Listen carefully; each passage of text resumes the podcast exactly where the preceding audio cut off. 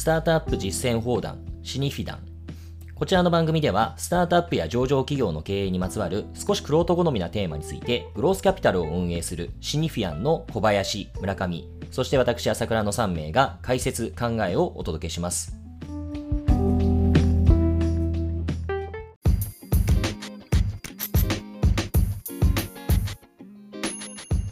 はい、こんにちは。シニフィアンの朝倉です。シニフィアンの小林です。こんにちは。シニフィアの村上です。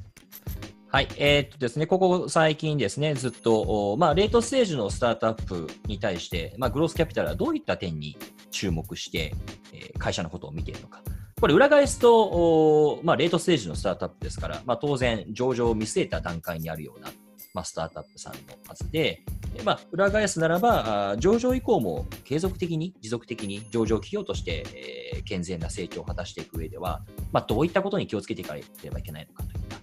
話でもあると思うんですけれども、えー、今日はですね、そういった注意点のうちの一つとして、えー、組織拡大に対する体制について、えー、考えていきたいと思います。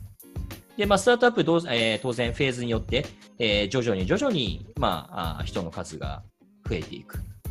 まあ、事業が大きくなれば当然、え、人の数が増えていくわけですけれども、え、こういった組織の拡大に、まあ、会社が追いつけるか、まあ、言い方としては今のが正しいかどうか分からないですけど、組織拡大に対して会社がちゃんと対応できるような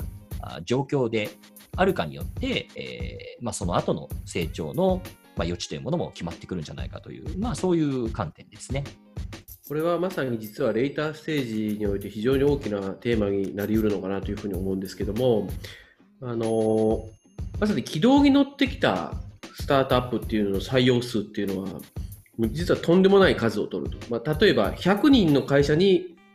1年で100人以上入る。つまり、ま、50%以上は新しい人ばかりになるみたいなことが、実は珍しくないケースとしてあるということですね。なので、まあ、例えば1万人の会社が500人取りますとか、まあ、なんか10人の会社が2人取りますとかよりも、やっぱりすごく大きなこの組織上のか、まあ、場合によって膨張というような感じのもう急な膨れ上がりが起こるわけですね。でこの際に何らか芯があった上できちんと大きくなれる会社とただただひたすらに水ぶくれする、水ぶくれというか、まあ、ただ膨れていくだけの会社で、後々に大きな差が出るというのは想像に難くないことですよね。まさにこのコアとなる会社のバリューがきちんと維持された形で拡大できるのか、なんとなくこういろんな人がより来状態みたいな感じで集まるのかっていうのは、まあ、きちんと見定めるべきポイントだなというふうに思いますね。そうですね。これ我々このペンタグラムっていうのを、まあ、ずっと掲げて今も喋っていますけども私やっぱりその大企業といろいろずっと見てきた中で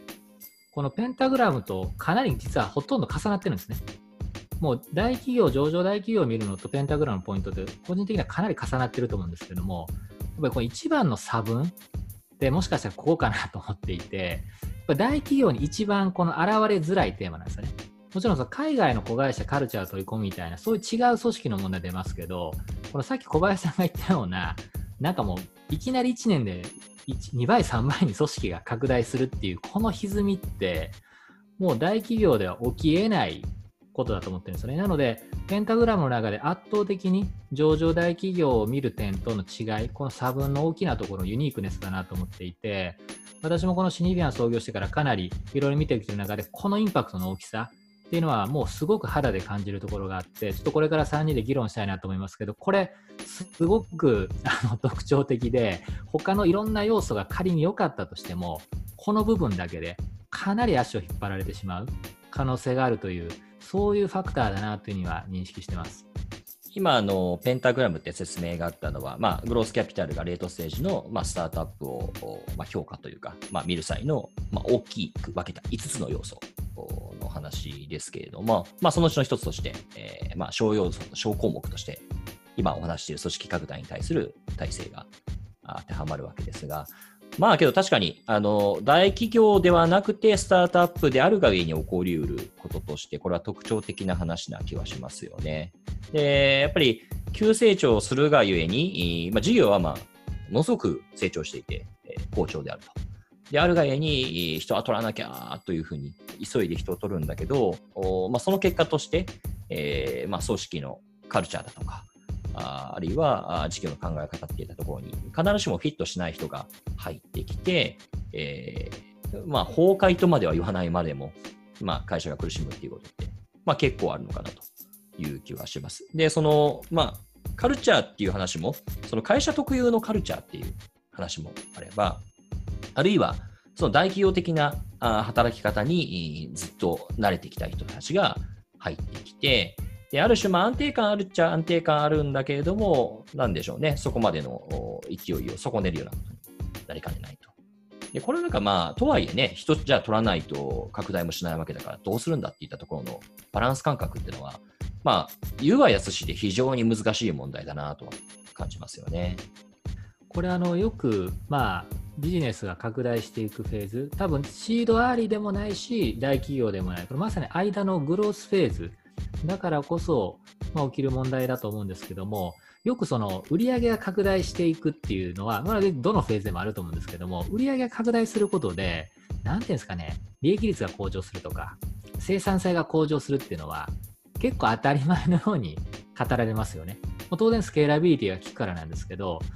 確かに大企業だと、まあ、そういうことってよくあると思うんですが、やっぱこのグロースフェーズってやもすると生産性下がると思うんですよね。これまでは、まあ、創業を支えたような非常に能力の高い、もしくは隅々まで分かってる方が、まあ、やってきたので、まあ、ある種最適化、個人ベースでされてると。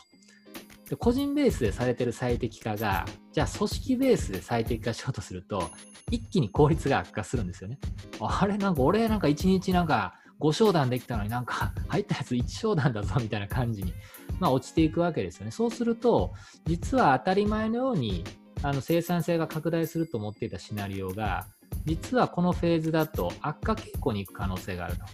いうふうなことが普通に起きるんだと思うんですよね。これどういうふうに乗り越えていくか次第では、実は拡大により崩壊が起きてしまうということだと思ってまして、これをどういうふうにまあ我々乗り越えていくのかっていうことを多分要因別に分けて議論したいなと思うんですけど、やっぱり一つはあれですよね。単純にあの、このフェーズになると、まあ、入ってくる人種がちょっと変わってきますよね。やっぱり今まではスタートアップからだけ来てたみたいな話でいくと、例えばプロフェッショナルファームからも増えるし、大企業からも増えるかもしれないし、いろんな人種が多分混ざってくると思いますし、多分年齢帯も幅が効いてきますし、多分経験してきたことのダイバーシティもすごく広がってくると。即戦力もいれば新卒も入ってくるかもしれないという中で、まあ、どういうふうにこのオンボーディングしていくかって問題とか、あとはまあ組織が大きくなることによって、まあ、トップが全部見れていた状態から見れなくなってきたことによって中にいらっしゃる方の行動変容が必要じゃないかとかでカルチャーとかも当たり前のようにみんな浸透してたかとか努力しないと浸透しなくなるとかそもそも最初のフェーズと今のフェーズでカルチャーって変えなきゃいけないんじゃないかとかいろんな、まあ、バルバリューもですね、まあ、そういういろんな問題が多分出てくるからこそ、一個一個多分要因分解して対応していかないと、放っておくと多分うまくいかない問題。だからこそ我々、まあ、現状の状態っていうのを、まあ、見ながら、要因一個一個を確認していきながら、まあ、どれぐらい打ち手ができるのかということを見ていくってことだと思うんですけども、まあ、小林さんとかどうですかね、これ急拡大の組織ご覧になってて、どういうポイントを特に我々気にしてますかね？そういう意味で、まず自分たちのコアカルチャーというか、守るべきものがどういうものなのかっていうのをきちんと意識して明文化もできているかどうかっていうのは一つまずまず大きいかなと思います。あの初期メンバーってそんなことしなくてもなんとなくあうんで分かるっていう感じで実はその言語化だったり明文化をなおざらにしてる会社って少なくないんじゃないかなというふうに思うんですよね。でこれがなんとなくのコミュニケーションの齟齬とか、まあ、ちょっとした衝突の原因になってるケースって多々あると思います。なのでまず自分たちはどういうものを良しとしてどういうものはあかんというのかっていうのはきちんと明文化してで次に2つ目としてそれを伝播させる工夫をどれぐらいしてるか。これはあの単純にあのこれがうちのミッションビジョンバリューですって書きましただけだと多分全然急拡大する組織には浸透はしないのでじゃあ日々の運用の中でどうそれを意識させるか。例えばもう冊子を配ってもう覚えさせるのか。なんかもうなんか会議室中にばらまきまくるのか何なのか評価制度に入れるのかとかいろいろ工夫はあると思うんですけどもこれがきちんと自然な形で組織の中で日々意識されるような形になっているかどうかで3つ目はこのそれを日々の運用の中でじあの管理、運用できるマネージャー陣が人材として揃ってるかどうかっていうあたりかなと。大体この3つぐらいになるんじゃないかなというふうに思いますね。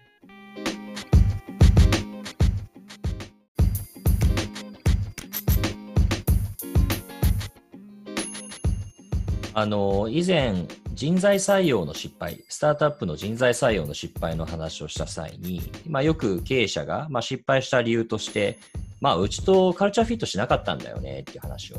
まあ、理由として挙げることがよくあるというような話をしましたけど、して、で、ただ、まあ、これがなんか逃げ工場になっていて、より深く、まあ、何がワークしなかった方を、まあ、探ることを妨げてるんじゃないかって話をまあ、一度しましたよね。で、今の話ってそれに近いのかなというふうに思っていてですね、そのカルチャーフィット、カルチャーフィットって言うけれども、じゃあそもそもそのカルチャーって一体何なのよっていったことを、まあ、どれだけ、えー、言語ができてるのかっていうことですよね。まあ、よくあの、暗黙知とあの形式値っていうような対比の説明がなされますけれども、まあ、共同創業メンバーであれば、ああるいはまだまだ人が10人、20人、30人ぐらいの段階であれば、まあ、何も明文化しなせずとも、あうんの呼吸で、えー、まあ、出されていた、共有されていた、ある種の価値観だとか行動規範っていったものを、まあ、どこかのタイミングで、えー、だんだんだんだん徐々に、えー、言語化していかないと、まあ、新しく入ってこようとする人も、え、こんな会社だったの？ってところで、えー、ギャップが出てしまうのかなという気がしますね。なんで、とか、あの、スタートアップって、なんでしょうね、ミッション、ビジョン、バリューみたいなものを、まあ、ことさらに上げることが、まあ、よくあって、で、なんでしょうね、なんかあまりにもそれに、なんだろうな、まあ、そういった、あまあ、いわばあお題目というか、そういったものにが取り上げられすぎじゃないかみたいなことを言われることもあるわけなんですけれども、じゃあなんでそういったことが起こっているのかっていったことを、まあ、ちょっと紐解いて考えてみると、まあ、いろんなミッション、ビジョン、バリューのようなものには、副次的な効果があるけれども、まあ、そのうちの一つとしてあるのが、まあ、やっぱり今、和健さんに挙げてもらったような、まあ、自分たちのカルチャーを言語化すること、明文化すること。で、こういったあ自分たちの、なんていうか、組織のノリ、風土に合う人は、ぜひ入ってください。あるいは、あそれから少し外れたような行動を見つけたときに、だけど我々の行動規範ってこうだよねって言ったような、まあそういったことをまあ指差し確認するためのものであって、であった上に、なんでしょうね、まあそういったものがあるかないかによって、えー、よりその組織が拡大していくフェーズにおいては、あそのスケーラビリティに差が出てくるのかなという気はします。まあだからね、こんだけ、えー、ミッション、ビジョン、バリューっていうのが、スタートアップの中で世界ではよく取り上げられるんじゃないですかね。そうですね。私もう一個あるかなと思ってるのが、あの戦略の方なんですよね。この組織が拡大すると確かにカルチャー的なものも浸透が難しくなるっていうことだと思うんですけども、もう一つやっぱりその戦略に対する理解もやっぱ浸透しなくなるなというふうに思ってます。で、これはやっぱり、あの、いくつか特徴があって、あの、大企業のように、もう何年もやってることが基本、車売ってるだけです、みたいな会社だと、まあ、別にそんなこと言わなくても大体わかるしなんですけども、やっぱりそのスタートアップって、あの、プロダクトも増えたり、機能が拡充されたり、戦略もかなりの頻度でやっぱ変えてきますよね。我々も壁打ちしながら戦略変更ってかなりの頻度で起きてるなと思ってるんですけども、この細かな変化っていうのが、まあなんとなく細かいなと思って言わないうちに、実は大きな変化になって、まあ、組織全体における戦略認識のギャップが生まれてるケースが結構あるなと思ってまして、そうするとまあ生産性が下がっていく。なので、あの、やっぱ戦略の面っていうのはカルチャーと同様に、やっぱりいかに浸透させていくかってことが大事かなと。まさにその言語化していくっていう中で戦略も私同じだと思っていて、なんとなくまあトップの人がこういう計画でこういう戦略でこうなんだよって語ってるんですけど、同じ流度で、じゃあみんな語れるかってなかなか無理で、もちろん同じ流度じゃなくてもハイレベルにコンセンサス取れるかっても、だんだんずれてくるケースあると思うんですよね。で、社内でやっぱ言語化されてない。資金調達の時に久しぶりにちょっと言語化してまとめてみましたみたいな感じで、じゃあ資金調達って1年半とかに1回だとすると、高頻度で戦略変更をしてると、組織への浸透遅れると思うんですよね。でそういう意味ではやっぱり私、プラクティスとしてやっぱ素晴らしい経営者だなと思うのが、いつも同じことをずっと言うっていうのを、まあ、カルチャーもそうなんですけど、戦略面。まあ、僕らみたいにずっとエンゲージしてるとなんか同じ話何回も聞いてるんだけども、毎回同じようなことを言う、まあ、経営者っていらっしゃって、やっぱり急拡大する組織だと、そういうことをしつこく言って、うちのコアバリューはこれだ。うちの一番落とさなきゃいけないことはこれだってのを延々と言ってる人たち、私いると思うんですけど、やっぱあれしとかないと、やっぱ毎月侵入す、ね、入ってくるような中だと、なかなかキャッチアップ難しいなと思うんですよね。でそういう意味だとやっぱりカルチャーに加えて戦略も含めて、いかに言語化をして社内に浸透させていくか、やっぱトップの方の果たす役割非常に大きいと思っているので、まあ、そういったところはあのいつも見てるなとは思ってます。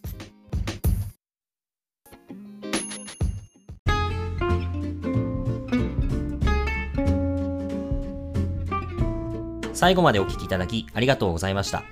こちらでお話した内容は何らかの投資行動を取ることを勧誘するものではありません。いかなる意味においても特定の有価証券、金融商品の売買の申し込みを推奨するものではないことをご理解ください。